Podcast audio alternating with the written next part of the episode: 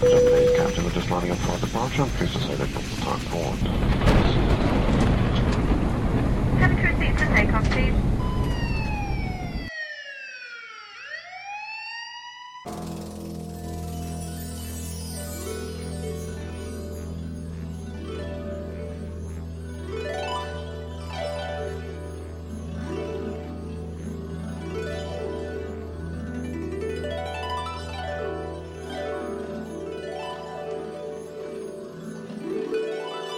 Parole aux minorités fait dans terrain vague.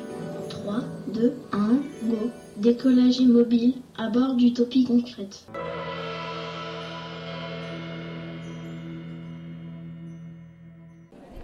Alors, euh, Anan, vous êtes donc venu en grand reporter à Paris et pour quel événement? Le festival Cinéfable, festival du film lesbien et féministe. Waouh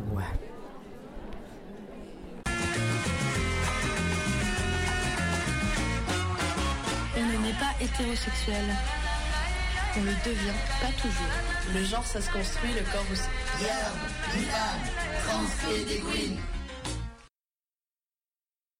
Toute l'équipe de Cinéfab est très heureuse d'ouvrir avec vous le, le 27e Festival international de films lesbiens et féministes de Paris.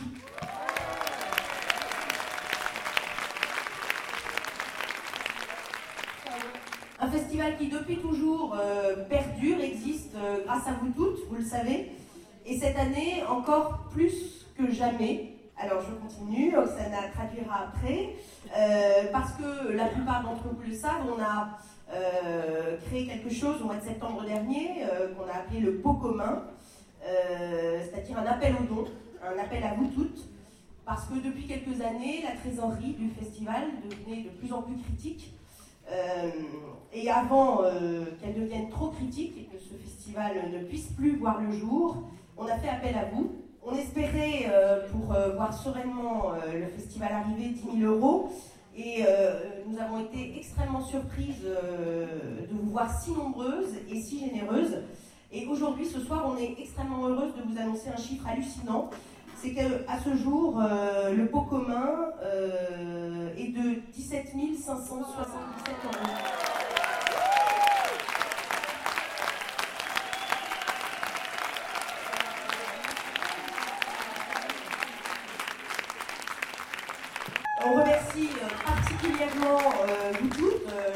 En particulier. Vous avez été euh, souvent très généreuses avec euh, des moyens limités. Euh, on tient aussi à remercier beaucoup toutes les associations lesbiennes de France qui ont quasiment toutes donné très généreusement. Et vous serez toutes remerciées sur le trailer cette année, vous vous découvrirez tout à l'heure.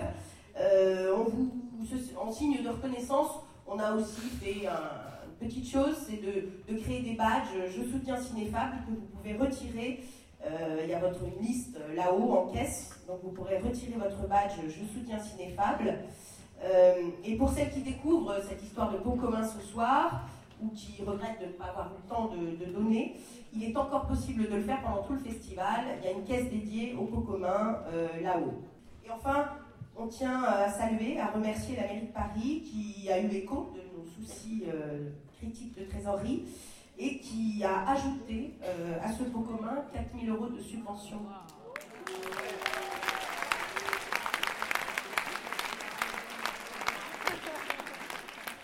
On va passer au, temps fort euh, de ce festival. On ne va pas tous euh, vous les citer parce qu'ils sont très nombreux et vous avez les catalogues pour voir tout ça, mais je vais passer la parole à Oksana, qui est en commission programmation, pour vous, parler de quelques temps forts et peut-être plus spécifiquement ceux de demain. Donc, je, vais le dire en anglais, hein, euh, je vais le dire en français, après je vais le dire en, anglais rapidement, I'll say it in English afterwards, um, about the highlights for the next couple of days. Euh, donc, demain, surtout, ne ratez pas la séance de midi. Euh, ça sera, je ne suis pas féministe, mais avec un film portrait sur Christine Delphi, qui est une des, qui est une des fondatrices du MLF. Donc, ne ratez pas ça. Elle sera là, ainsi que les deux, les deux réalisatrices, moins seront présentes. Donc, euh, demain à midi, surtout, venez la rencontrer. Euh, C'est ça qui est intéressant ici. Donc venez, venez euh, bavarder. Alors, je, je ne vais pas vous citer toutes les séances qui sont quasiment toutes des coups de cœur de la prod. Réellement, vraiment, c'est pas juste de, de- le dire, c'est vraiment ça. Mais voilà, je, tous les jours, on vous, on vous parlera un petit peu des séances phares qu'il ne faut, euh, qu'il faut, faut pas rater. Euh, on a énormément de, films très forts féministes, euh, des courts-métrages vous allez découvrir trois séances cette année, y compris ce soir après cette séance-là, euh, des fictions comme d'habitude, euh, des, euh, des performances. Donc vraiment, regardez le, programme. Chaque séance est vraiment une perle. Ne, ne ratez, euh, ne ratez pas. Ben oui, mais c'est- c'est vrai. On chaque jour euh, en début de séance euh, sur ces points de la programmation. On vous rappelle, euh, les anciennes le savent, que ce festival il existe aussi grâce au fait que vous, allez boire et manger au bar et à la cafette pendant tout le festival et que la commission restauration a bossé pour concocter des petits plats sympas et des, sandwichs originaux ou mythiques, hein, comme l'éternel concombre chèvre. Découvrirez dès ce soir et surtout demain les stands, euh, toujours euh, la librairie Violette Co, euh, fidèle au rendez-vous, et puis des stands associatifs et militants qui seront là pour vous informer sur leurs actions. Le festival sera ponctué par de, quelques signatures de livres hein, du côté de chez Violette Co, à mi-étage dans l'escalier. Et puis, parmi d'autres temps forts, cette fois pas en séance, mais les débats qui se dérouleront en face euh, de l'espace Diderot, dans une salle qui s'appelle Le Chantier. Il y a beaucoup de débats cette année, ce sera ce week-end, samedi et dimanche. Euh, on commence à 12h samedi avec euh, les femmes artistes, un débat, une rencontre autour de leur place dans l'art et la culture.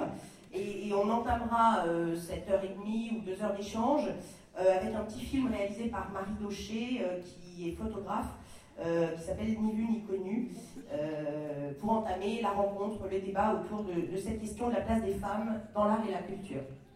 Alors à 14h30, une rencontre très importante autour euh, euh, de Terre lesbienne, à l'occasion de la sortie du livre de Françoise Flamand.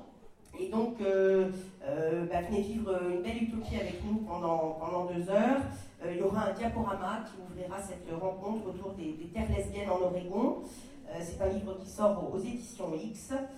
À 17h, vous pourrez rencontrer toutes les réalisatrices présentes au festival cette année, toujours en face, pour un temps d'échange autour de leur travail. Et dimanche, euh, c'est les luttes féministes qui seront au programme. Euh, on va revenir sur les luttes, euh, leurs objets, leurs sujets, et surtout sur les modes d'action choisis par les, militantes, euh, avec euh, notamment la présence de l'association Fier et de l'association La Barbe. Euh, quelques autres euh, associations sont encore euh, en suspens. Bien sûr, à l'occasion de ces débats, hein, femmes artistes comme lutte féministe, les réalisatrices, certaines réalisatrices et certaines artistes présentes au festival à l'occasion de l'exposition seront là. Donc bien sûr, il y a l'expo, vous l'avez peut-être déjà aperçu à l'étage, hein, photographe, plasticienne, peintre, voilà, vous pourrez découvrir ça pendant 4 jours. Avec un vernissage vendredi à 18h30. Alors, autre chose importante à vous souligner, euh, vous savez que Cinéfa fonctionne en commission hein, euh, et qu'une nouvelle commission a vu le jour euh, l'année dernière, la commission Solidarité, en créant le ticket suspendu, une idée simple qui s'inscrit dans la tradition de solidarité, qui s'inspire du, café suspendu napolitain, hein, qui consiste à une cliente paye un café en avance pour une personne qui en a besoin. Là, c'est pareil, vous pouvez faire la même chose. Vous pouvez, en achetant vos tickets, vos passes euh, là-haut, si vous pouvez, acheter un ticket de plus et le mettre euh, dans l'urne, dans le bocal euh, dédié à ça. Parce qu'on a des femmes qui viennent ici, qui n'ont pas les moyens de se payer une séance, qui font appel à la commission solidarité. Et en fonction de ce qu'on a dans ce pot ticket suspendu, on distribue des séances gratuites aux femmes qui en ont besoin.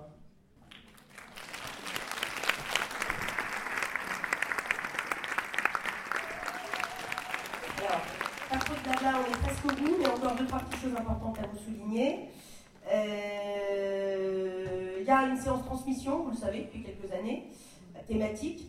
Cette année, elle est autour du conte. hein. On revisite le conte avec un, spectacle de Tiff Ndé, euh, et des courts-métrages. Et puis, on vous avait promis, pour celles qui ont regardé le programme euh, sur Internet, un bonus, une surprise. En fait, ce bonus, euh, c'est vous euh, qui allez le réaliser, puisqu'on vous propose un petit concours euh, jusqu'à samedi 20h, avec votre téléphone portable ou votre appareil photo, n'importe quoi. On vous propose de réaliser un petit film, un conte. On vous propose de nous, faire un, petit film d'une histoire enchantée, de votre propre conte, que ce soit de la fiction, du documentaire, de l'animation, de l'humour, peu importe. 3 minutes maximum, et 3 minutes c'est beaucoup, 30 hein, secondes ça peut être très très bien. Et il faut nous envoyer tout ça avant samedi 20h à l'adresse contact contact.cinefab.fr samedi 20h et on projettera euh, le film gagnant. Hein, il y a une commission de transmission qui va débattre euh, à l'occasion de la soirée de clôture. De la soirée de transmission, de la soirée de transmission, de la, la séance transmission euh, qui a lieu à midi dimanche. Nous sommes très heureuses que vous soyez aussi nombreuses que ce soir, ça promet pour ce 27e festival. Et nous tenions ce soir à avoir une pensée, euh, à rendre hommage, puisqu'on parle de féminisme, à la réalisatrice Chantal Ackerman, hein, réalisatrice féministe qui est décédée le, le 5 octobre dernier.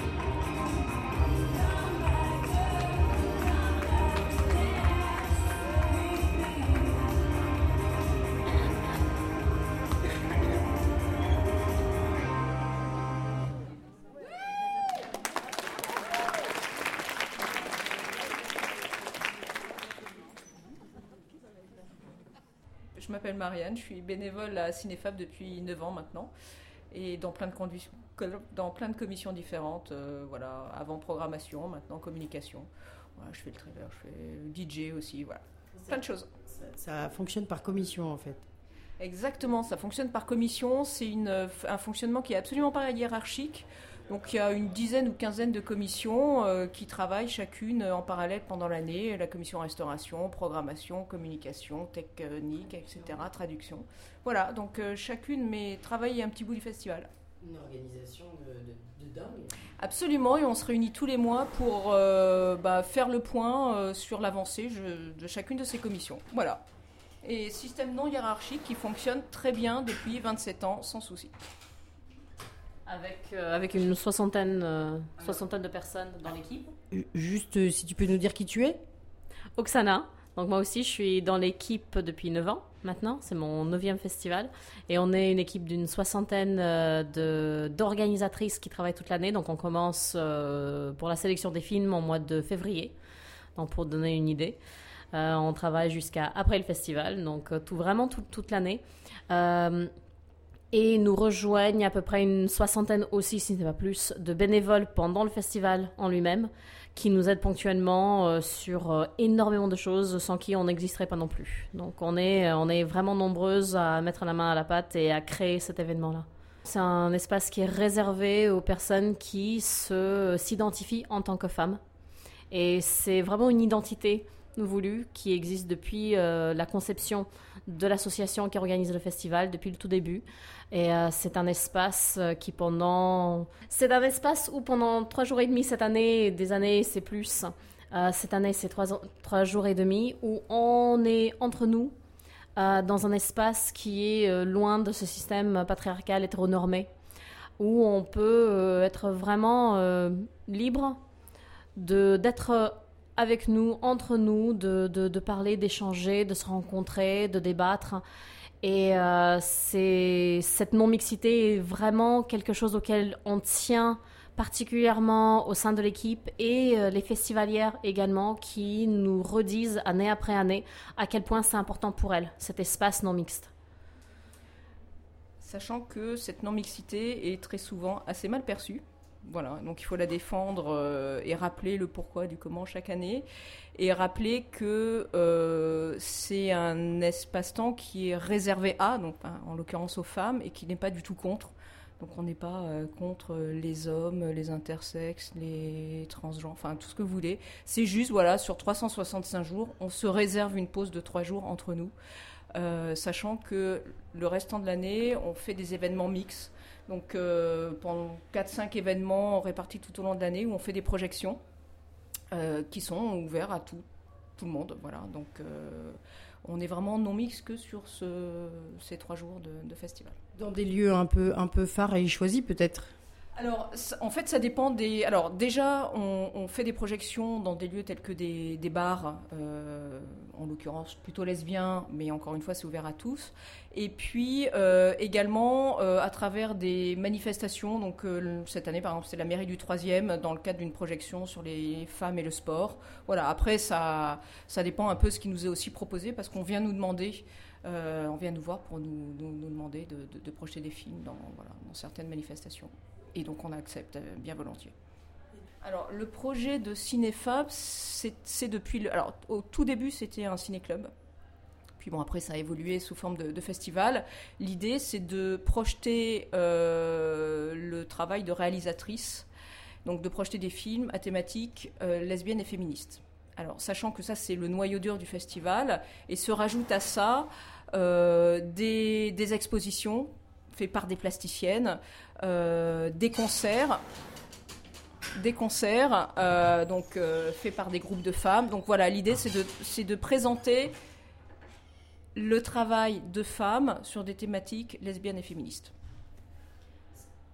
C'est vraiment la, raison d'être de l'association et du festival, c'est de promouvoir le travail des femmes artistes, comme disait Marianne, et justement, ça, évolue de plus en plus euh, par rapport à la disponibilité des films euh, sur Internet, par exemple. Donc, on, a aussi on met l'accent sur les débats, sur euh, des conférences, sur des ateliers, comme cette année avec l'atelier Tantra.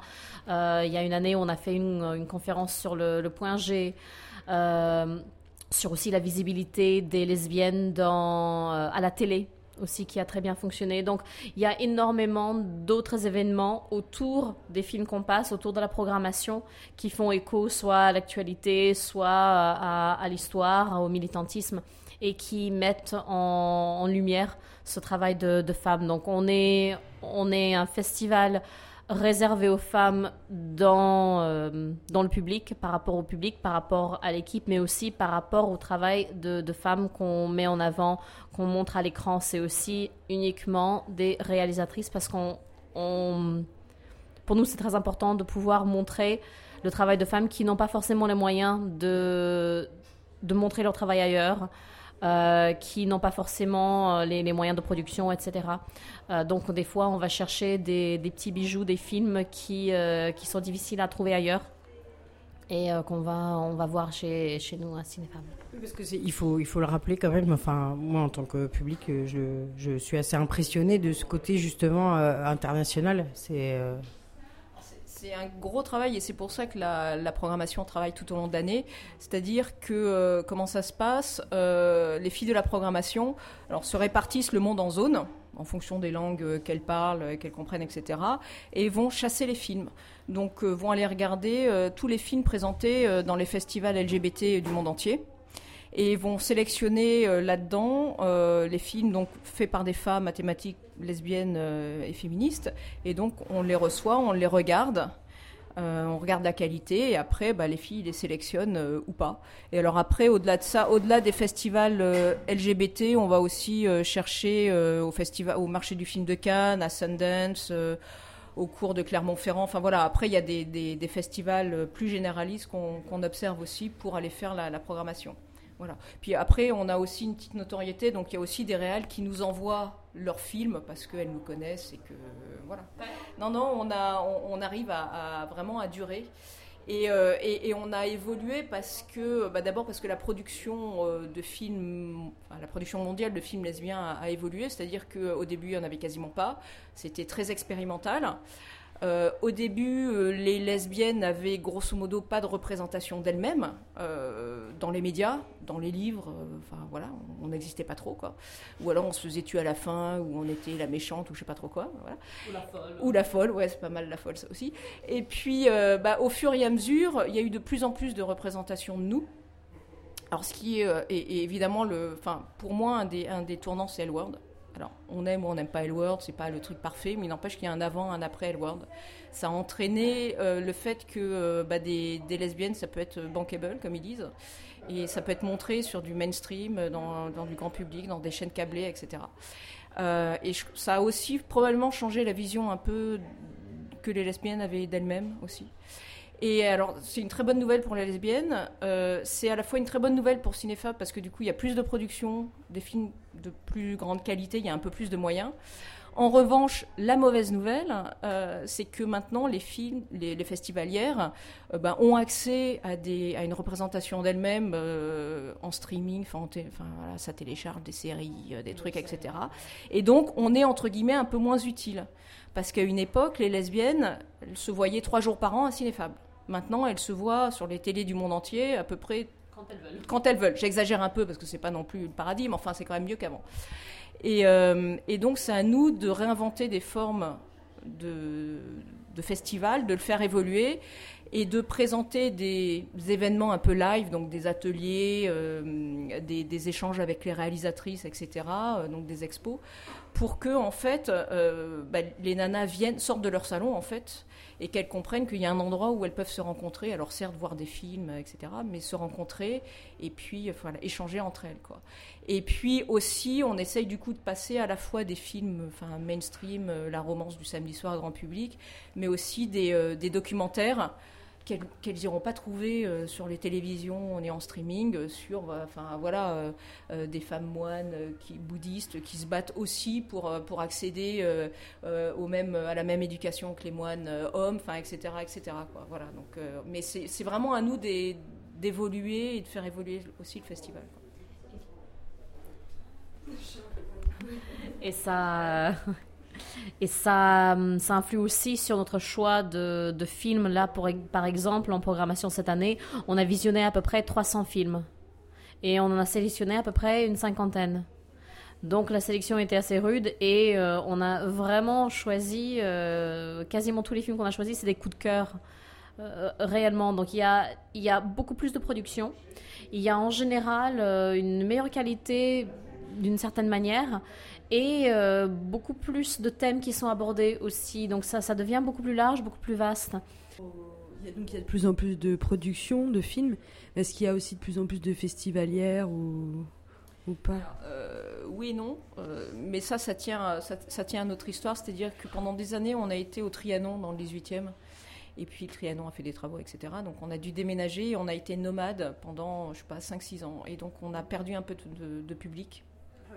Voilà. D'où le fait qu'on a une santé financière fragile en ce moment parce que on a eu des recettes, euh, bah, les, re- enfin, le, pardon, les recettes en baisse et les coûts par contre ont explosé.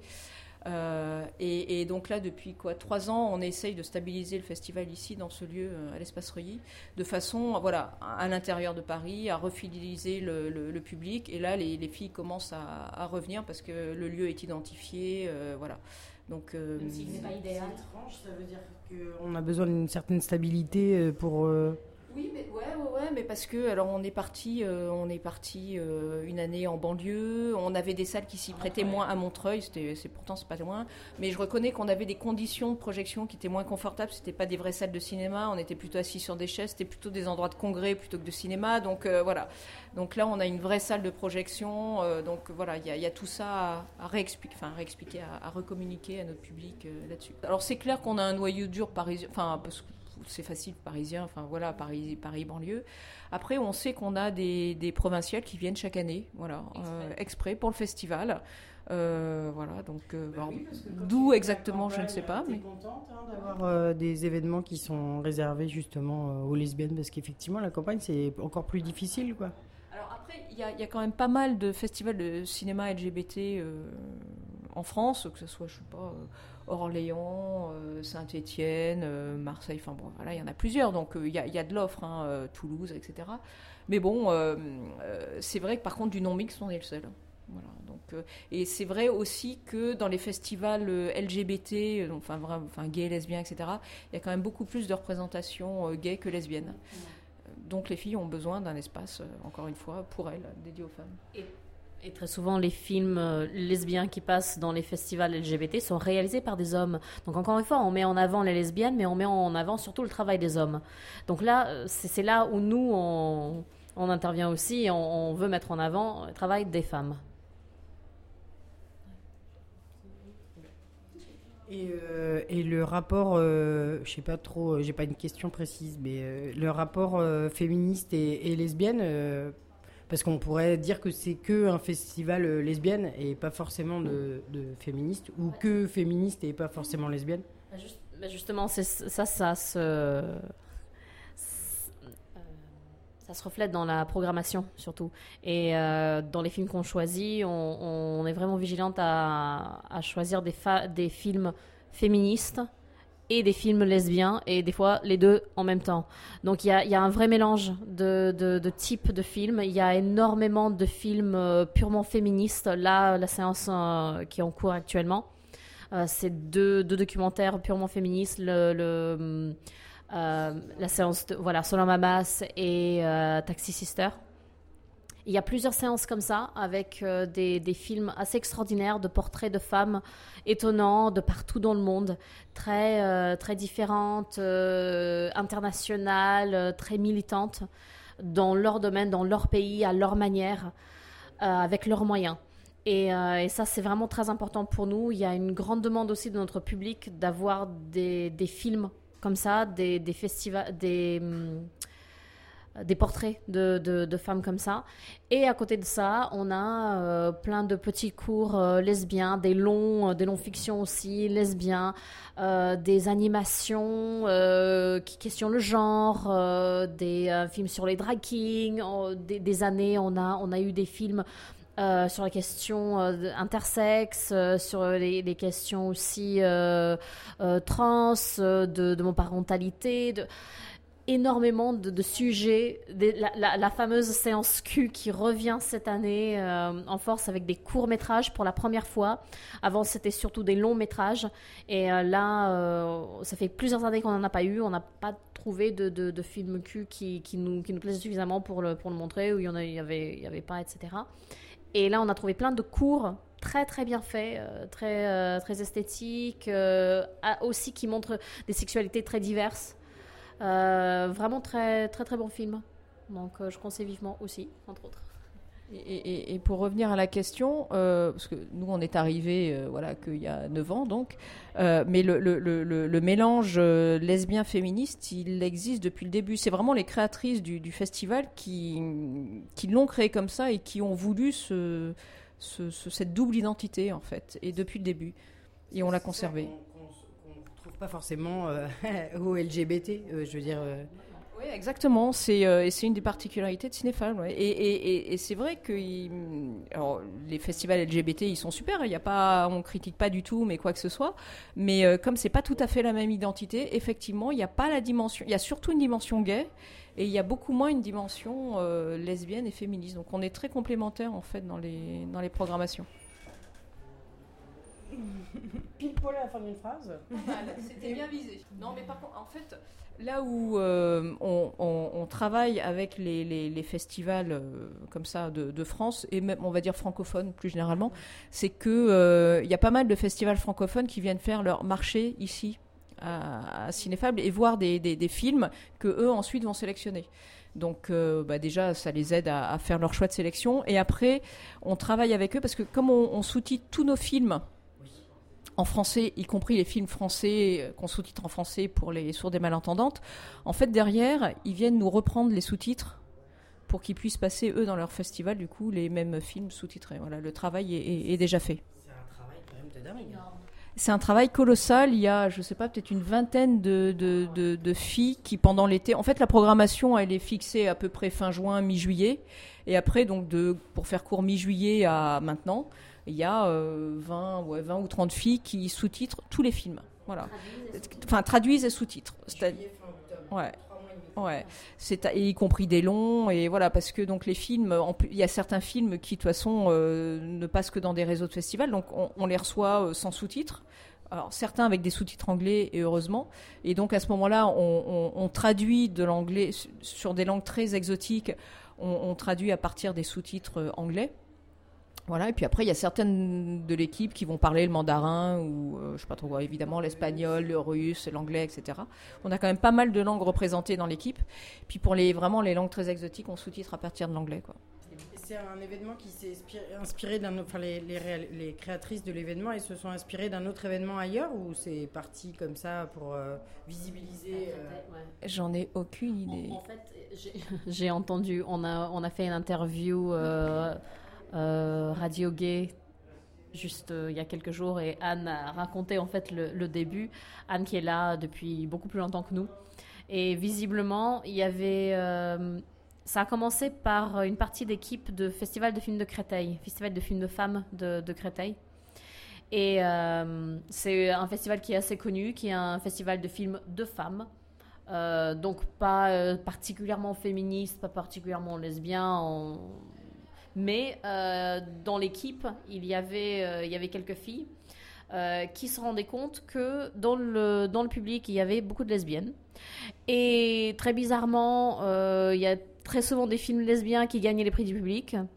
Et que en fait, elles, elles sont aperçues petit à petit qu'il y avait vraiment une demande et un besoin et une envie de se détacher et de créer leur propre événement. Et donc ça a commencé en tant que ciné-club. Euh, par ce noyau qui est parti de Créteil, qui a créé autre chose, et après ça a évolué en ce que c'est aujourd'hui.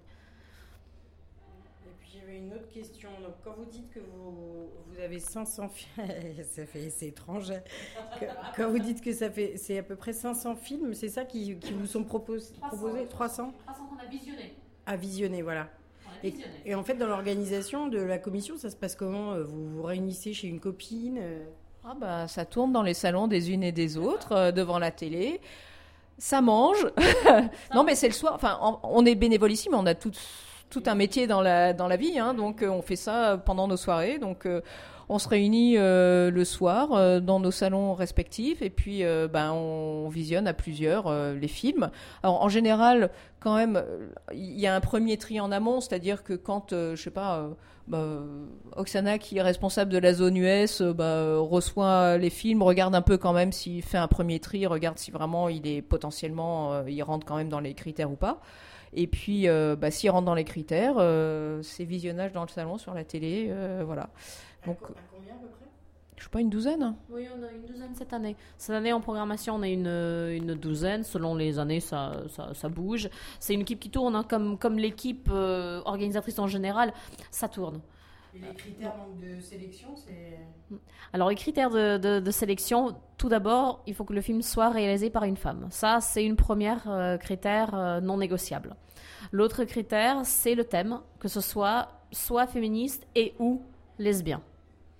Euh, après, c'est la qualité du film, c'est le sujet traité, euh, c'est le pays d'où ça vient. Euh, Il y a énormément de critères qui rentrent en considération quand, on fait la sélection. Et euh, des fois, on n'est pas d'accord entre nous, on en débat, on revient dessus, on change d'avis. Euh, c'est pas pour rien que le processus dure euh, de février à mi-juin, euh, voire un peu plus des fois. Parce que c'est très difficile des fois de se départager. On a un temps très limité en trois jours et demi. Il faut vraiment choisir faire un vrai choix. Donc malheureusement, on est aussi obligé de, de refuser des films qui ne sont pas mauvais, euh, mais euh, qu'on ne peut pas passer cette année, manque de temps, etc. Et euh, bon, on est obligé de faire un choix. Euh, soit par rapport à la aux thématiques ou, ou autre, ou, ou le, le coût aussi qui rentre en jeu. Il y a des films qu'on était obligés de, de refuser certaines années euh, parce que finalement le distributeur euh, voulait beaucoup trop pour le film et on ne pouvait pas se le permettre. Donc c'était trop cher. On les paye les films la plupart du temps. Euh, Il y, a, y a certains, on a, on a la chance d'avoir des réalisatrices qui nous, euh, ne demandent pas de frais de diffusion, de tarifs de diffusion pour, pour le film, mais euh, d'autres, quand c'est des distributeurs, souvent, bah, c'est payant. Il y a aussi des, des distributeurs comme Women Make Movies qui ont énormément de, de docs féministes particulièrement. euh, qui là par exemple cette année nous, euh, nous cède gratuitement les, euh, les deux films qu'on passe de chez elle en échange de la visibilité par exemple et la séance est en partenariat avec, avec elle. Et euh, donc il y a, y a beaucoup de possibilités au- aussi par, euh, par rapport à ça.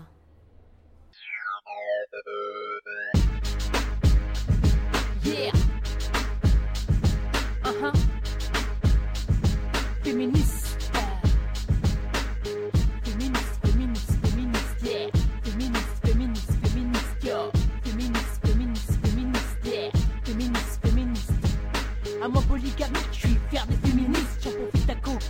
Soyez réalistes.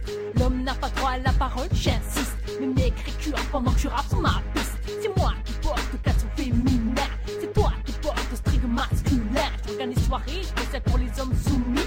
Des tas, des tas, des mecs et des films, moi je trie. Par le beauté,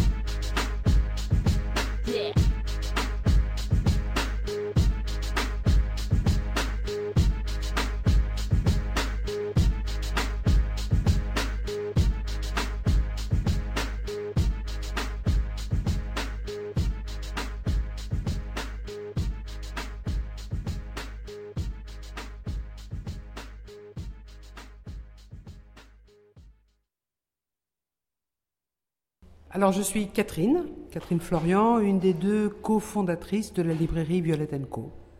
L'autre euh, fondatrice est Christine Lemoine, qui est actuellement à la librairie, et moi je suis euh, sur le stand à Cinéfable. Alors, Violette Co, c'est une librairie qu'on a créée il y a 12 ans maintenant, ça va faire 12 ans, c'était en février 2004, euh, qui est une librairie LGBT. Enfin, il y a deux, deux orientations principales de cette librairie qui sont euh, femmes, féminisme et les questions de genre, on va dire de manière générale, disons LGBT. Voilà. Donc ça, c'est les deux orientations principales. Après, il y a certains domaines, par exemple en littérature, où c'est un peu plus large. Mais euh, sinon, c'est complètement transversal, c'est-à-dire que sur ces thématiques-là, on est à la fois en littérature, en sciences humaines, en jeunesse, euh, en beaux-arts, en BD, en DVD, voilà. Vous êtes dans le 12e, c'est ça? Dans le 11e arrondissement. Voilà, 102 rue de Charonne, dans le 11e arrondissement, donc près de la place Voltaire. Euh, voilà, donc euh, qui est une librairie engagée, mais c'est aussi un commerce. Voilà, donc, mais c'est pas du tout une librairie associative.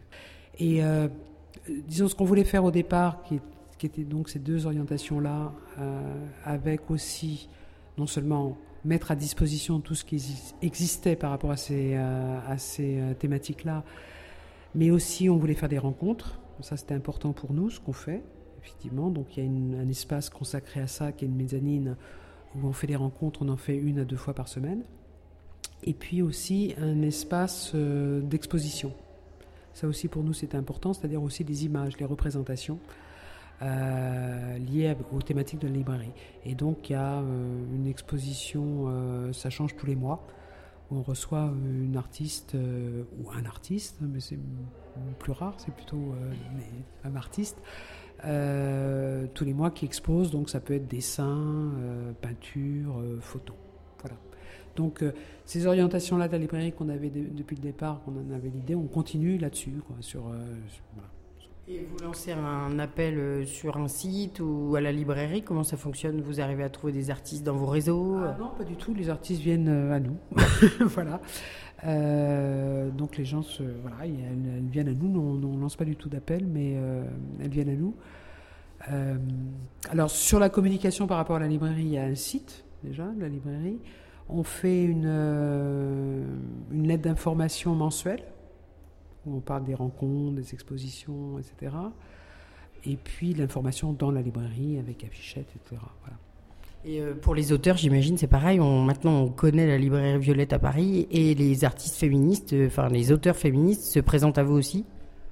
Oui, enfin il y a les deux. C'est-à-dire que soit effectivement on nous demande, euh, les, les- les auteurs viennent vers nous, les, les, les maisons d'édition euh, viennent vers nous, ou alors c'est nous qui allons vers euh, les auteurs et les maisons d'édition. Donc a- ça va dans les deux sens. Quoi. Voilà. Et au niveau de la clientèle Alors, alors, la clientèle, c'est principalement des femmes, euh, parce que j'ai dit qu'elles étaient LGBT, donc ça veut dire que c'était aussi gay. Euh, mais là, un peu les gays du quartier, mais pas trop quand même. C'est-à-dire, je, je pense qu'ils vont plus vers les mots à la bouche. Le fait qu'on soit deux filles, je pense que ça les a un petit peu peut-être arrêtés. Enfin, je sais pas. Enfin, on a quand même une clientèle gay, mais plus de la clientèle du quartier, qui habite le quartier, voilà. Euh, voilà, ils vont plus dans le marais, je pense. Mais bon, on a quand même une clientèle gay du quartier. Sinon, euh, oui, des féministes, euh, des lesbiennes, mais aussi des gens du quartier qui viennent. Euh, parce qu'ils aiment bien le- un peu ce qu'on fait. Euh, Je pense que ça, voilà, c'est différent, c'est décalé, et ça leur plaît bien. Et euh, sur ce qu'on offre, donc c'est à la fois une clientèle de quartier, puis à la fois une clientèle euh, par rapport à la spécialisation de la librairie. C'est très large, donc j'allais dire c'est toute génération confondue. Il y a pas mal de jeunes, ça c'est bien. On en- ouais, est très contente. Beaucoup de jeunes. C'est un peu comme le festival en fait. Euh, oui, oui, voilà, voilà, c'est transgénérationnel. Oui, c'est vrai, c'est vrai que c'est assez euh, au reflet du festival, effectivement. Et puis ce qu'on a remarqué, puisque maintenant euh, ça va faire 12 ans donc on existe, euh, et ce qui est pas mal, ce qui est assez nouveau, et ça on le voit vraiment, ça augmente d'année en année, euh, c'est qu'il y a des garçons euh, qui viennent dans les rayons féministes. Donc euh, ça c'est quand même assez. Alors je je sais pas à quoi c'est lié. Est-ce que parce que dans les programmes universitaires maintenant euh, il y a quelque chose qui est imposé Est-ce que c'est vraiment par intérêt, voilà, peut-être aussi, ou parce que c'est dans les programmes universitaires Mais ça c'est un, phénomène qu'on a remarqué qui est euh, voilà, qui est assez récent, qui est très bien, mais des, jeunes. euh, et qui, qui, se, voilà, qui viennent dans les rayons féministes avec des choses très très pointues. qui nous voilà. Vous avez l'occasion de discuter justement, euh, parce que librairie, j'imagine que vous pouvez avoir un peu de temps à accorder à la clientèle, où ils vous posent des questions, ou je sais pas. Vous vivez un contact particulier quand même, j'imagine. Bah, disons que par rapport à oui, euh, euh, l'orientation de la librairie, on est beaucoup dans le conseil. C'est-à-dire qu'on vient nous voir justement parce qu'on peut conseiller par rapport à, des thématiques, des interrogations, etc. Donc effectivement, c'est l'intérêt aussi des petites librairies indépendantes. Euh, c'est justement, on a ce contact hein, et ce rôle de conseil. Et qu'on connaît bien notre fou. Et euh, voilà. Donc, oui. Moi, je reviens encore là-dessus, sur la sélection des ouvrages, autant la clientèle, euh, ça m'intéresse, mais c'est surtout sur la sélection, en fait. J'imagine que vous faites plaisir, que c'est des sujets qui vous tiennent à cœur, ou... Alors, oui, sur la sélection, bah, ce qu'on essaye de faire, c'est de mettre à disposition sur tout ce qui paraît. Alors, à la fois dans les grandes maisons d'édition, connues et reconnues, voilà, euh, dans leur production, de sélectionner euh, ce qui peut être intéressant par rapport aux, orientations de la librairie, dans tout ce qui est produit, aussi bien en littérature qu'en sciences humaines, etc. On fait ce travail-là. Et puis un travail aussi auprès de maisons plus de petites maisons d'édition plus spécialisées, plus engagées, qu'on soutient et qu'on défend. Comme par exemple les éditions X, hein, qui est une, maison d'édition euh, euh, féministe, je pense que c'est la seule qui existe. Comme une collection qui est créée dans une maison d'édition qui sont euh, des éditions Cambourakis. Et il y a une collection féministe qui est, est créée au sein de cette maison d'édition, donc qu'on met en avant et qu'on soutient. Euh, donc le choix qu'on fait effectivement euh, ou par on essaye d'avoir des informations par des réseaux euh, des réseaux féministes euh, sur des sorties de livres etc donc on est à l'écoute un petit peu de, tout un petit peu ce qui se passe pour euh, faire une sélection au mieux de toutes ces thématiques. Aussi sur la, chose sur laquelle on insiste par rapport à, notre projet, hein, par rapport à la librairie, ce qu'on veut faire, c'est que on n'est pas euh, la librairie d'un mouvement, d'une tendance. Euh, on essaye de mettre en avant toute tendance confondue. Voilà. Euh, donc, quel que soit, même si nous on a nos opinions l'une et l'autre, et d'ailleurs on n'est pas toujours d'accord entre Christine et moi, par exemple, on n'a pas toujours les mêmes orientations ou, ou intérêts, mais de mettre en avant euh, tout type euh, de livre, quelles que soient les polémiques par rapport à certains sujets. Voilà, tout ce qui peut exister par rapport aux discours féministes, donc on va dire, pour, de- voilà, pour être concrète. hein. Euh, par exemple, aux questions sur prostitution, voilà, sur les, théma- voilà, les sujets qui fâchent, euh, prostitution, sur les questions de, de voile, etc. Bon.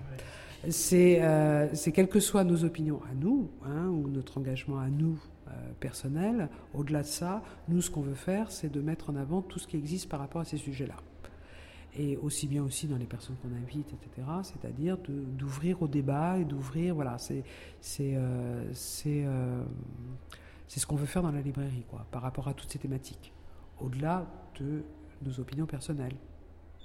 Voilà, on a aussi nos opinions, mais ça, bon, ça nous regarde nous. Mais après, nous, ce qu'on veut faire dans la librairie, c'est euh, de mettre en avant, euh, voilà, tous ces sujets-là, quoi.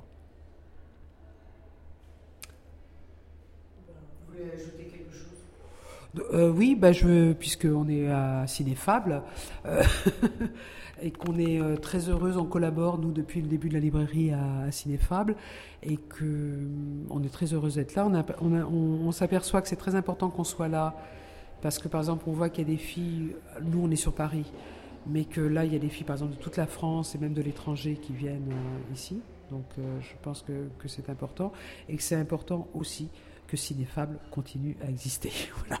Et donc on est aussi en, en soutien à ce, à ce festival et que voilà. Donc euh, notre collaboration, je pense, est, essentielle. Voilà.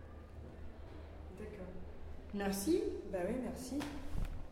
Euh, bah oui, je m'appelle Virginie, je fais partie du festival Cinéfable depuis euh, 15 ans, 16 ans.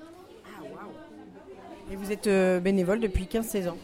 Euh, bah, je fais partie de l'équipe organisatrice et je suis passée par toutes les commissions, programmation, scénario. euh, et euh, bah, depuis 4-5 ans, je m'occupe de la restauration avec une dizaine d'autres euh, personnes. Et comment ça se passe justement? Bah écoute, euh, on élabore les recettes en amont à partir du mois de février. On réalise les recettes euh, pour nous. On regarde les coûts. Parce que quand même, la restauration... euh, enfin, faudrait confirmer avec la chef comptable, mais je crois que ça nous fait quasiment le quart des recettes du festival. Et qui nous permet d'acheter des films. Quoi. Donc on les teste pour nous, on voit les coûts, prix de revient, etc. Et puis une fois qu'on les a bien testés, on teste aussi le vin. Et puis bah, une fois qu'on les a testés, on les prévoit pour euh, 200 personnes. Voilà, donc il y a à peu près euh, 2 à 3 plats pour euh, 600 à 1000 personnes par jour, en plus des sandwichs et des tartes et des gâteaux, etc. etc. Vous restaurez 1000 personnes par jour? Euh, oui, mais en fait c'est assez inévaluable parce qu'en plus il y a plein de sandwichs qui partent, quoi. Donc euh, voilà. Mais en fait ça fait venir les films en fait. Plus les femmes consomment et boivent, plus on peut montrer de films et faire venir des réalisatrices euh, du monde entier. Et dans la cuisine, parce que là la cuisine est équipée, comment ça se passe euh, le- le- La préparation, si c'est dès le matin, c'est comment? Ouais, c'est à partir de 8h du matin et jusqu'à minuit en fait. Euh, bon, en, en sachant qu'à partir de 22h c'est quand même plus cool quoi. Il y a quasiment plus rien à faire sauf de la prépa pour le lendemain. Voilà. Et c'est les mêmes personnes pendant trois jours qui sont en cuisine? Euh, oui, en fait, euh, comme on est euh, une association autogérée, clairement anarchiste, on n'a pas de chef. Donc on fonctionne par fédéralisme, par fédéra- enfin par, on va dire par commission, par commission. Et en fait, la commission restauration, il n'y a pas de chef non plus. Donc dans cette commission restauration, on tourne selon les tâches. Chacune fait un peu euh, les courses, euh, la cuisine, euh, la plonge, va réassortir parce que là il va manquer des trucs, voilà. Donc chacune fait un petit peu et tourne sur les tâches. Et pareil pour, pour le bar Pour le bar c'est pareil. Et sauf qu'il y a plus de bénévoles au bar et là quand même on a pas mal de bénévoles en cuisine euh, cette année aussi. Sans bénévoles, euh, nous on est quoi une peut-être une dizaine à la restauration. Je me demande s'il n'y a pas au moins une trentaine de bénévoles qui passent. J'ai bien l'impression. Parce que le matin, il y a celles qui font les sandwichs. Après, il y a celles qui nous aident à la découpe. Il y en a qui nous aident à servir. Sans les bénévoles, on n'y arriverait pas. Et on a entendu alors euh, l'Italie, donc lasagne, euh, couscous, donc euh, vous essayez de faire des thèmes. c'est ce qui. Oui, nous aussi on a fait ça, exactement comme vous, mais on était assis, ça se voyait moins. Mais oui, on- on- on- hier en tout cas dans la dans la présentation avant les films, c'est ce qui est dit. qu'il a- comme il y a euh, un film italien ou une italienne qui est là, eh ben on fait des lasagnes. Et ce midi c'était couscous parce que il y avait, c'était quoi? Bah un truc aussi avec la- la- l'Afrique du Nord. À midi, euh, de midi. Ouais, on a trouvé que Euh, c'était un non, peu, euh, je, je crois qu'en fait, ça devait être de l'humour de la part de la personne qui l'a fait. Et je vois à peu près qui a dit ça. Mais clairement, ça devait être de l'humour parce que euh, c'est pas possible de dire un truc pareil. Nous aussi, on s'est regardé, on a fait Oh, ça craint. non, non, non, non, non. En fait, euh, ce qu'on fait, c'est que hum, on fait les choses qui nous bottent le plus de fer et qui sont faisables pour 160 personnes. Voilà. Donc, euh, tout ce qu'on fait là, moi par exemple, aujourd'hui, je fais une moussaka végétarienne. Et je la décline aussi en cadavre pour ceux qui aiment la viande. Mais euh, en fait, j'aime bien la moussaka. Donc, je la fais, quoi.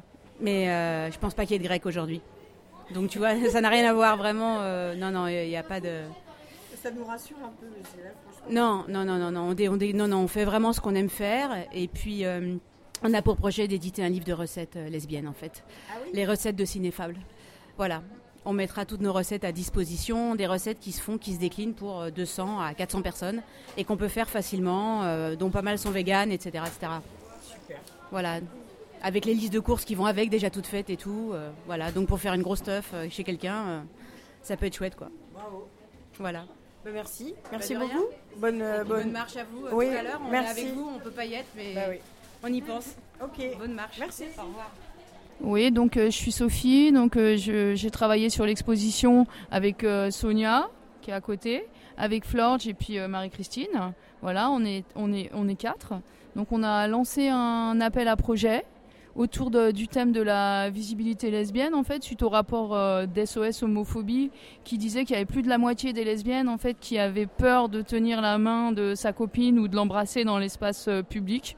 Du coup, on s'est dit, euh, avec l'obtention du mariage euh, pour tous, normalement, il y aurait plus cette crainte. Malgré tout, elle perdure. Donc, on a eu envie de faire une expo sur la visibilité.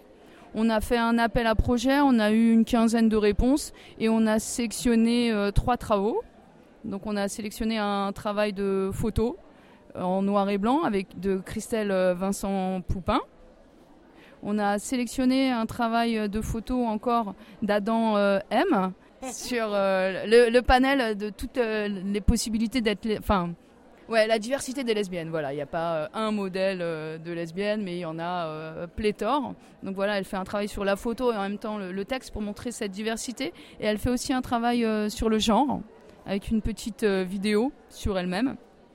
Et on a sélectionné un travail en peinture de euh, Sophie André, euh, qui avait fait une interrogation sur les Danaïdes et les Amazones. Tout est dit, tout est dit. Elle a dit, c'est un plaisir en fait de recevoir, de voir, de recevoir déjà des candidatures. Chaque fois qu'on en reçoit, on est, on est curieuse de voir un petit peu qu'est-ce qui est présenté. Et puis après, c'est toujours un petit peu un problème de pouvoir sélectionner parmi ces artistes, puisque l'espace n'offre euh, pas beaucoup. Enfin, il y a de l'espace, mais on aimerait pouvoir en exposer plus. Mais en tout cas, nous, ce qui nous plaît, c'est que les filles répondent. C'est qu'il y, a des filles qui sont prêtes à, faire le pas, de montrer leur travail, d'être exposées. Et pour nous, ça, c'est euh, une sorte de visibilité qui est pérenne au sein de Cinefable. Comment, euh, comment vous lancez cet appel? Sur quel réseau ou par quel biais? Eh Bien, ça, c'est Sophie qui est la spécialiste euh, de, de ça. En fait, tu, tu lances euh, à la Maison des Artistes, je pense. euh.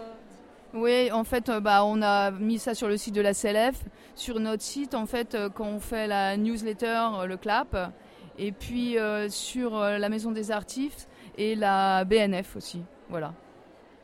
Si vous avez, vous avez, euh, eu des envies plus particulières euh, depuis un peu les, les mouvements un peu euh, violents de ces derniers temps? Violent par rapport aux manifestations contre le mariage pour tous, c'est ça? Bah Justement, c'est pour ça qu'on a choisi en fait euh, ce thème euh, cette année.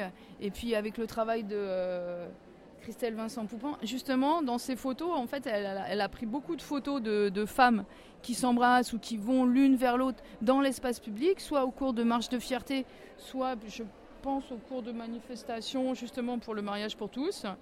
Et bah, du coup, ça illustre très bien. euh, tu, tu veux dire quelque chose? L'artiste. euh, Bah, en fait, euh, c'est vrai que mon, mon travail qui était antérieur euh, à l'appel euh, correspondait parce que c'est le seul moment, la marche des fiertés, où on s'autorise effectivement ce genre de- d'attitude, ce genre de geste qui est, euh, je pense, un, un grand soulagement, un grand plaisir. Et euh, moi, j'avais un travail au départ qui était sur, euh, beaucoup sur l'intimité, également sur la visibilité. Et effectivement, j'ai trouvé le moyen de, voilà, de, réunir un petit peu ces, ces- ces deux thématiques en essayant d'aller au plus près, au plus proche de, de- du geste, de, des baisers, de la peau, de ce genre d'image qu'on ne voit pas forcément parce que j'ai toujours trouvé qu'on souffrait d'un déficit euh, d'image, d'un déficit de, modèle. Et voilà, en faisant ce travail, je me suis aussi sentie euh, combler un vide qui était le mien, qui était de ce genre d'image, et essayer, en le montrant, de, euh, voilà, de satisfaire le, la spectatrice dans, dans ces images qui, j'espère, lui correspondent d'une certaine manière. Sympa, toi. Bah, L'idée, en fait, c'est d'ouvrir un petit peu euh, toutes les activités, les interrogations pour les filles qui viennent euh, au festival. Il y a des films à voir, mais il y a aussi euh, des filles avec qui on parle. Il y a aussi des images qui peuvent, des images fixes qui peuvent questionner. Il peut y avoir tout un tas d'activités autres en fait que juste aller voir un film en salle. Et c'est ça qu'on aime bien. c'est ce que j'ai envie qu'il se passe à, Cinéfable en fait, d'avoir tout un tas comme un festival un peu poli, euh, culturel. C'est toi qui as proposé ça ou ça existe depuis euh, le début du festival? Non, depuis le début du festival, en fait, c'est quand même euh, à la base une bande de plasticiennes qui ont monté le, le festival. Donc l'un n'allait pas sans l'autre. Donc en fait, traditionnellement, ça s'est fait presque tous les ans, si le lieu le permettait. Quand le lieu était trop difficile pour l'accrochage, euh, il n'y avait pas d'exposition, mais c'était rare. Et toi, c'est la première fois que tu exposes tes photos? Alors en fait non, il se trouve que c'est la deuxième fois et euh, que ma toute première exposition était à Cinéfable euh, il y a une dizaine d'années en fait. Voilà. Et cette exposition, tu as envie de la faire tourner? Alors en fait cette exposition a déjà euh, été exposée, euh, il y avait même plus de photos parce que le lieu était un petit peu plus grand chez Violette Co. euh, donc à Paris, Euh, là il est la librairie, la librairie Violette Co, librairie galerie. Et euh, là, il est possible qu'elle aille à Toulouse pour le printemps euh, lesbien de l'exposition euh, Bagdam. Mais bon, ça, c'est encore en cours de, de discussion. Voilà. Et sinon, euh, mon travail est visible sur ma page Facebook, Christelle Vincent Poupin, qui renvoie sur mon site. Voilà. Super. Eh ben merci. beaucoup. But if we're to have a perfect understanding, This time, not one nation against others, but an organization trying to destroy all government.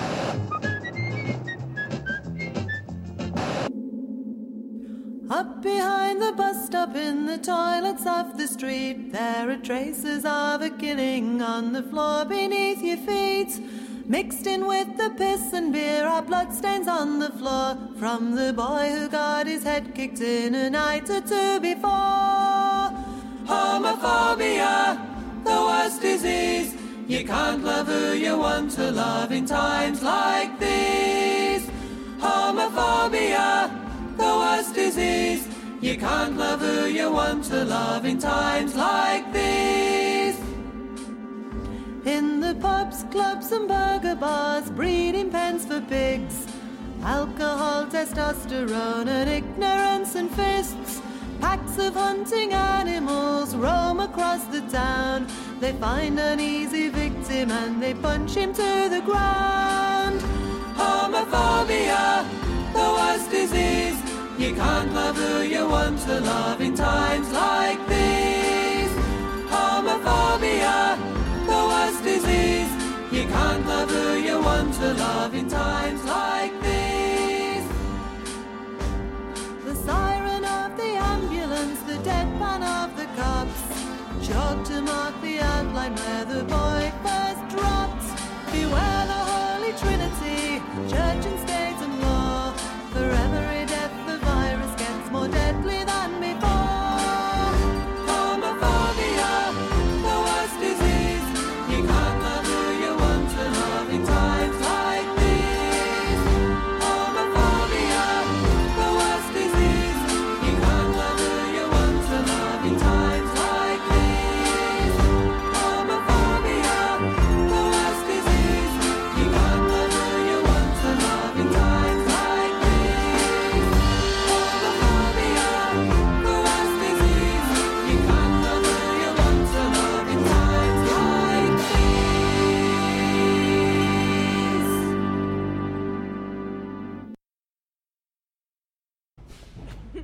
Donc euh, en direct de Paris, euh, notre grand reporter euh, va donc euh, nous annoncer la suite de notre programme. Bonsoir. eh bien, maintenant, nous allons aller interviewer des, je sais pas, des spectatrices et Christine Delphi. Merci en direct des studios pour Paris 12, euh, espace Reuilly. Christine Delphi aujourd'hui, euh, dont les, bah, passages aujourd'hui sont un peu rares et, ça nous fait très plaisir euh, qu'elle soit venue discuter avec nous, euh, puisque bah, Christine, tu le soulignes toi-même dans ce très beau portrait, hein, qui, bah, qui a quelque chose de passionnant, c'est qui nous fait traverser la condition des femmes et, des lesbiennes et le féminisme, les luttes féministes des années 60 à aujourd'hui. Et, tu soulignes que rien ne fait plus avancer les choses et la pensée. Il nous permet à toutes euh, de préciser notre pensée que la discussion. Donc on est là pour discuter, qu'on soit d'accord avec toutes tes positions ou non.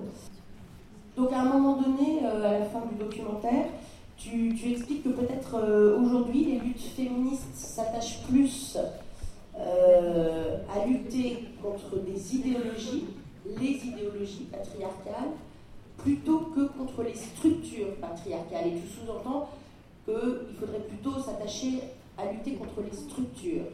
Donc revenir sur cette notion.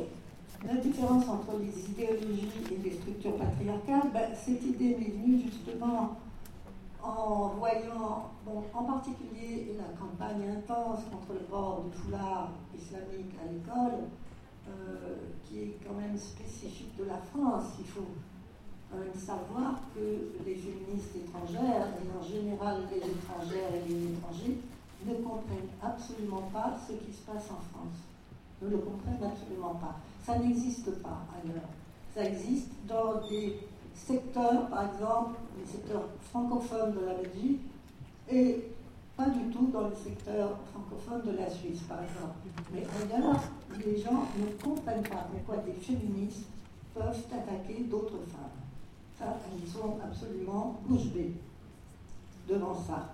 Donc, c'est quand même une particularité française dont il faudrait euh, tenir compte et se demander pourquoi le reste du monde, y compris du monde occidental, n'est pas choqué. Pourquoi les choses se passent si différemment en Angleterre, qui est juste à côté de chez nous, et, en France. Et alors, dans les idéologies, j'entends ben, justement le fait de lutter. Moi, j'ai bien vu les tracts de mes amis féministes qui ne sont pas restés mes amis, d'ailleurs, qui ont cessé de me parler d'un jour à l'autre. Euh, et leur seul argument contre le vol, c'était que c'est un symbole de l'oppression des femmes. Un symbole. Alors moi, je veux bien qu'on lutte contre les symboles, il me semble que c'est plus utile de lutter contre des réalités. Et il n'y avait pas de réalité à l'appui de, ce combat. Il n'y avait pas de réalité. Enfin, il y en avait deux. Il y avait les gens qui disaient et qui continuent à dire que ces femmes sont forcées par leur famille, par leur père, par leur mari. Bon, moi, personnellement, je n'en connais pas. Je connais des femmes qui portent le foulard à l'encontre de la vie de leur famille ou de leur mari. Alors maintenant, il se peut qu'il y en ait qui soient effectivement forcés. Mais il y a quelque chose qui m'étonne, c'est que donc ces femmes qui sont forcées, il y, a une, il y a une contradiction dans la solution adoptée.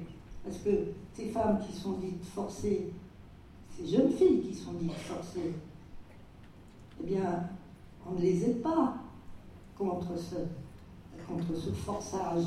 On ne les aide pas. Au contraire, on les déscolarise et on les renvoie dans leur famille, leur famille oppressive. Alors là, il y a quelque chose qui m'échappe. Il y a vraiment quelque chose qui m'échappe. Donc pourquoi punir ces jeunes filles du fait qu'elles auraient été victimes de familles oppressives? Je ne comprends pas. Et en plus, je pense que s'attaquer à un symbole, je veux dire, à ce moment-là, on va avoir beaucoup, beaucoup de travail assez inutile au lieu de, au lieu de lutter contre tas de structures patriarcales qui restent inscrites dans l'entreprise, dans les politiques d'embauche, dans les politiques de rémunération, dans la politique des retraites. Il y a des tas de combats matériels à mener pour que les femmes ne, ne tombent plus, en particulier au moment de leur retraite, dans la pauvreté. Il y a des tas de combats à mener là-dessus. Et au lieu de ça, toutes les énergies sont mobilisées par des combats symboliques. Alors, je pense que c'est un effet de la faiblesse des mouvements féministes. La faiblesse de leur incapacité matérielle, je ne dis pas que c'est une incapacité morale, à lutter sur des, sur des vrais fronts, des fronts qui changeraient la situation réelle des femmes, et pas juste les symboles. Mais on peut le regretter quand même. En ce qui concerne euh, Simone Veil, euh, moi je ne suis pas responsable de ce que Delphine Sébéga dit. D'autre part, elle n'a pas euh, blâmé Simone Veil d'avoir trahi le féminisme ou quoi que ce soit. Elle a simplement dit que maintenant tout le monde parle de la loi Veil. Déjà à l'époque où nous avons été interviewés sur ce plateau de télévision, eh bien c'était déjà le cas. C'est-à-dire que nous, nous savions très bien que cette loi qui a été discutée en 1974, elle était le résultat de trois ans de lutte ininterrompue par le MLAC, le Mouvement pour la liberté de l'avortement et de la contraception, d'une lutte qui a été d'une dureté invraisemblable. Les médecins, des femmes et des hommes, et des volontaires, des, des, qui sont des, des non-médecins, faisaient des avortements et les faisaient souvent en public et en avertissant la presse. C'est-à-dire qu'ils mettaient la police au défi de venir les arrêter. Et en fait, il y a eu un procès qui a été d'ailleurs euh, perdu par, les gens qui, étaient des accusateurs. Et autrement, il n'y a pas eu d'arrestation.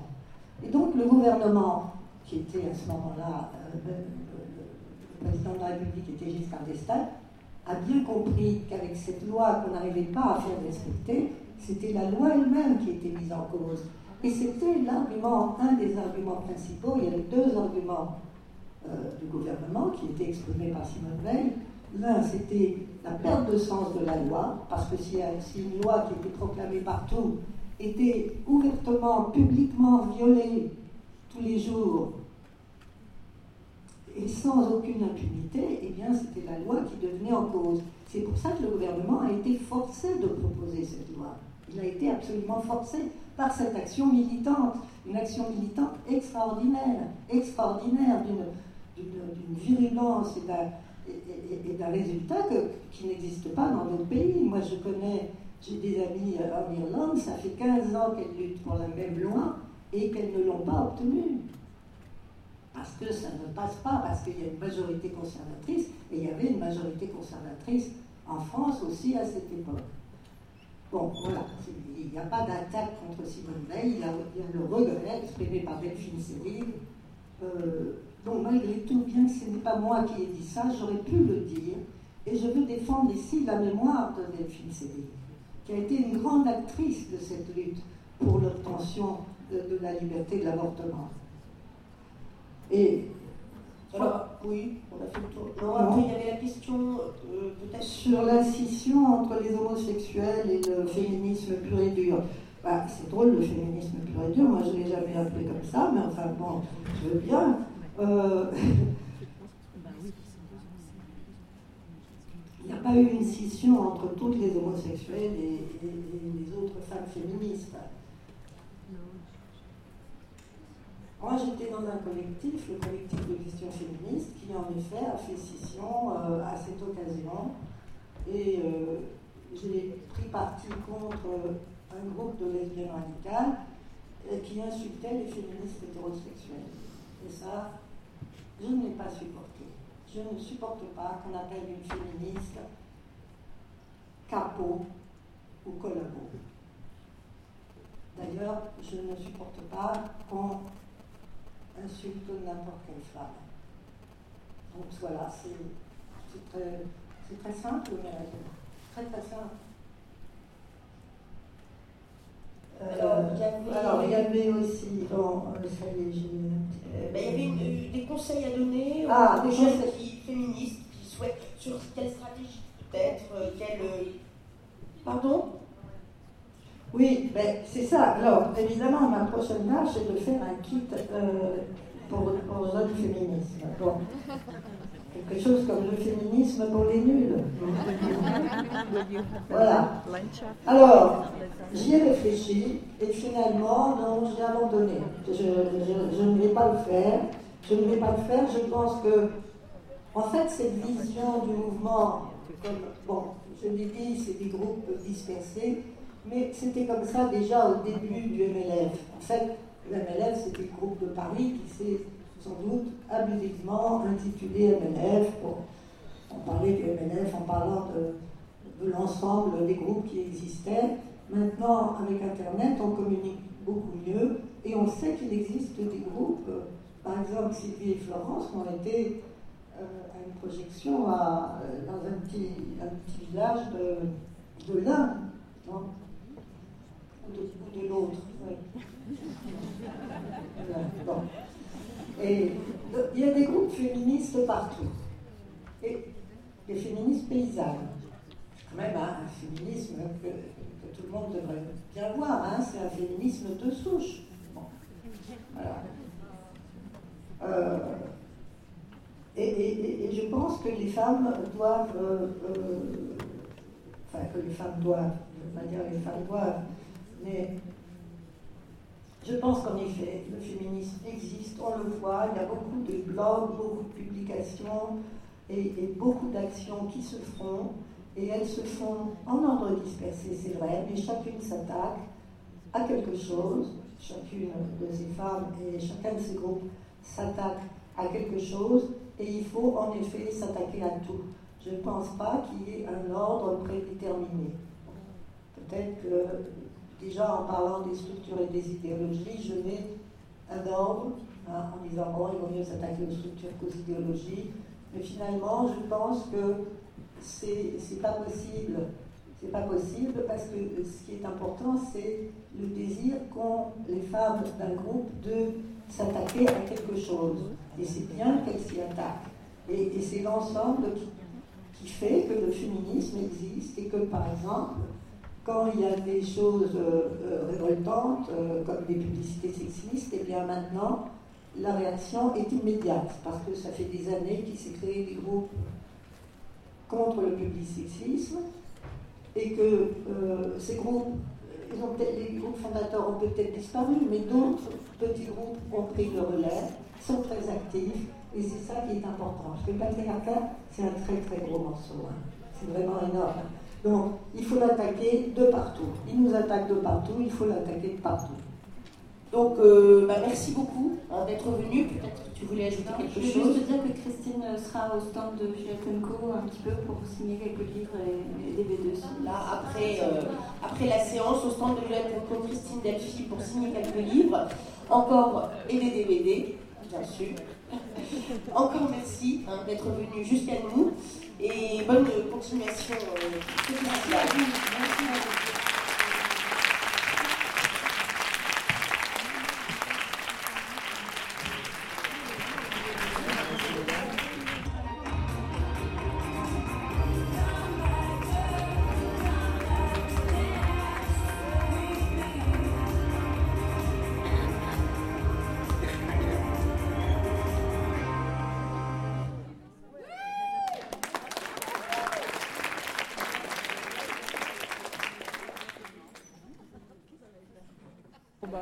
Commence.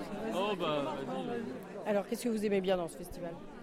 Moi, j'aime euh, pouvoir euh, euh, voir la- en film euh, la vie de, de femmes lesbiennes, de couples lesbiens, euh, de, de pouvoir, dans un film, euh, voilà, se projeter, et à la fois se différencier de ce qu'on voit sur l'écran, et, et, de, et puis aussi euh, les, les documentaires féministes. J'étais beaucoup touchée par les documentaires de, de- formation des femmes euh, au solaire, de femmes bédouines là, qui vivaient dans sous la tente euh, au solaire, ou, ou la femme sénégalaise qui était conductrice de taxi, et puis toute la toute la prise de conscience que ça leur demande pour arriver à avoir un métier, tout ça, ça c'est à la fois très, très touchant, très dans ce qu'il faut pour pouvoir être une femme et faire ce qu'on a envie de faire dans la vie, voilà. Et puis aussi, euh, effectivement, le, pouvoir enfin voir des films où l'amour lesbien est représenté, voilà.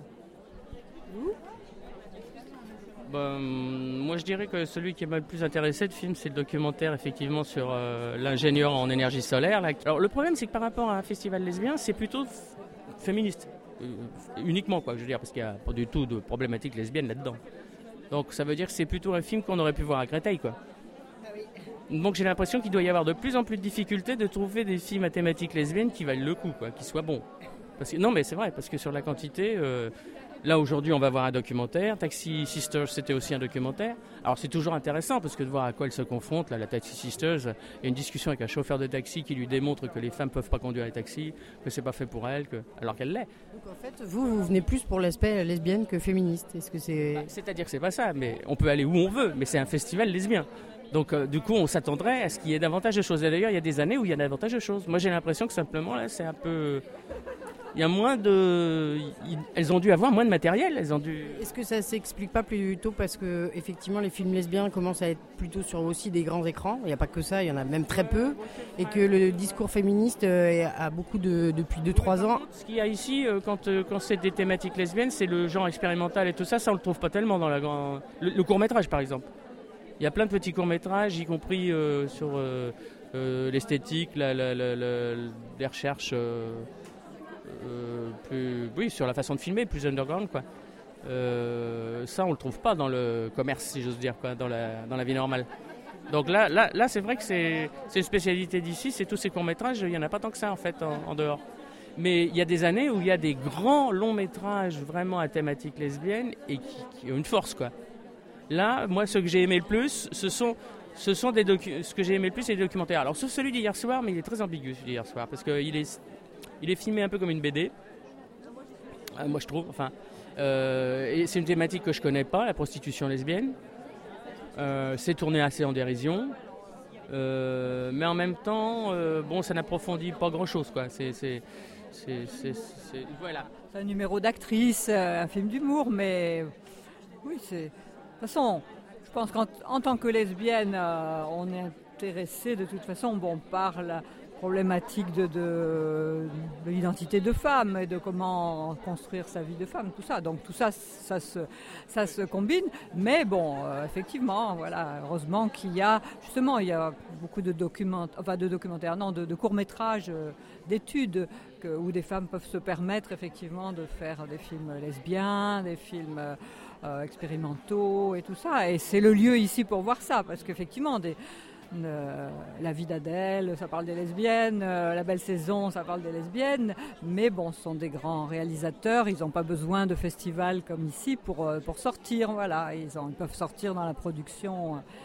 Dans la production. Et la vous, en tant, que, en tant que lesbienne, ça vous fait du bien, j'imagine, de, de, de, de, de venir ici et de rencontrer aussi d'autres femmes et d'être en non-mixité. Ah bah alors ça, Parce que la non-mixité, personne n'en parle. C'était une, ça c'était une, oui, c'est effectivement le principal, la principale avantage, c'est effectivement de venir ici, de rencontrer des tas de femmes qu'on connaît à travers la France euh, ou le monde et de les revoir ici, et puis euh, d'échanger sur les films et, et puis d'être, euh, voilà, de, de- de vibrer ensemble à des, à des films euh, avec des femmes, voilà. Eh ben, peut-être vous voulez vous présenter ou pas C'est pas. Non, donc c'est des personnes du public. Bah, moi déjà, ce que je trouve super, en tout cas chaque année, enfin je viens pas chaque année, mais je viens assez souvent, c'est vraiment le, le moment où on se retrouve, euh, ben, toutes les femmes, euh, je suis pas parisienne, voilà, moi je viens de la Bretagne, donc c'est un lieu où on se retrouve une fois par année. Voilà, j'ai des amis de Marseille, j'ai des amis de Toulouse, j'ai des amis de Lille. Bon, ils ne sont pas là cette année, les amis de Lille, donc c'est vraiment le rendez-vous pour se retrouver. Et profiter de films. Voilà. Alors sur les films, moi j'ai bien aimé, euh, j'ai beaucoup aimé Solar Mamas, qui était un film qui montre euh, comment des femmes euh, illettrées au fin fond du, du désert euh, en Jordanie euh, deviennent en fait ingénieurs, se rapproprient euh, la technologie puisqu'elles apprennent à devenir, euh, à construire euh, des, capteurs solaires qui vont servir à amener euh, l'électricité dans leur, euh, dans leur village. Donc j'ai trouvé ça vraiment super intéressant. Et c'est vrai que moi j'aime bien venir parce qu'on se dit toujours, oui on a tout vu, on a fait le tour de la question, etc. Et puis il y a toujours des pépites, des, vraiment des découvertes, soit parce que des femmes sur place nous parlent d'expos ou de choses qu'elles ont découvert, etc. ou de lieux. Il n'y a pas que les films en fait, il y a aussi tout ce qui se passe au moment euh, du café, au moment des rencontres. Euh, donc ça c'est intéressant et puis les films qui sont assez différents c'est vrai que ça va euh, des films je dirais queer à court et à cul etc avec des séances un peu plus trash déjantées et puis des films très plus classiques un format plus classique documentaire euh, euh, avec une vision aussi euh, de ce qui se passe à l'étranger euh, dans d'autres euh, dans d'autres contrées d'autres civilisations ça c'est super intéressant c'est à dire que c'est pas même si le public est peut-être assez euh, Enfin, j'allais dire blanc majoritairement, je sais pas. Mais ça, ça me semble une dimension euh, super intéressante. Voilà, moi après, je vais aussi dans d'autres festivals euh, euh, alternatifs qui sont pas que féministes. Donc voilà, c'est aussi intéressant de confronter. Mais c'est vrai que ça reste quelque chose d'assez rare et, précieux, je dirais. Euh, voilà. Oui, moi c'est essentiellement, même si j'aime beaucoup voir les fictions, il n'y en a malheureusement pas beaucoup cette année dans la, dans la programmation, mais c'est en effet c'est euh, la qualité des documentaires et des documentaires de, des mouvements féministes à travers le monde.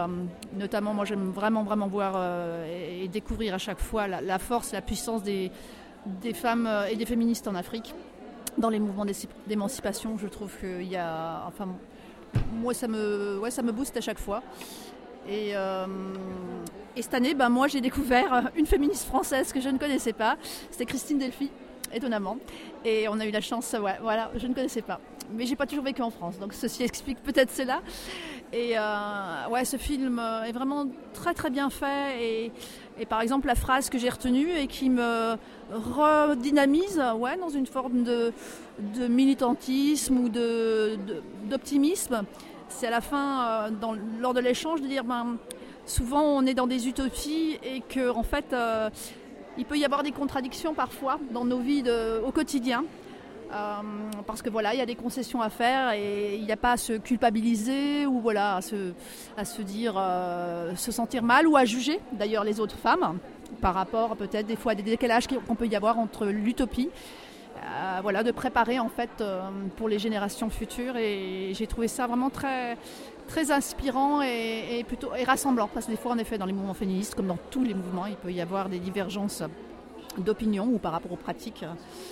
Donc voilà, ça, vraiment ça a été. Donc du coup demain après-midi, euh, il y aura un, un échange sur les questions du féminisme aujourd'hui avec Christine Delifry qui sera là.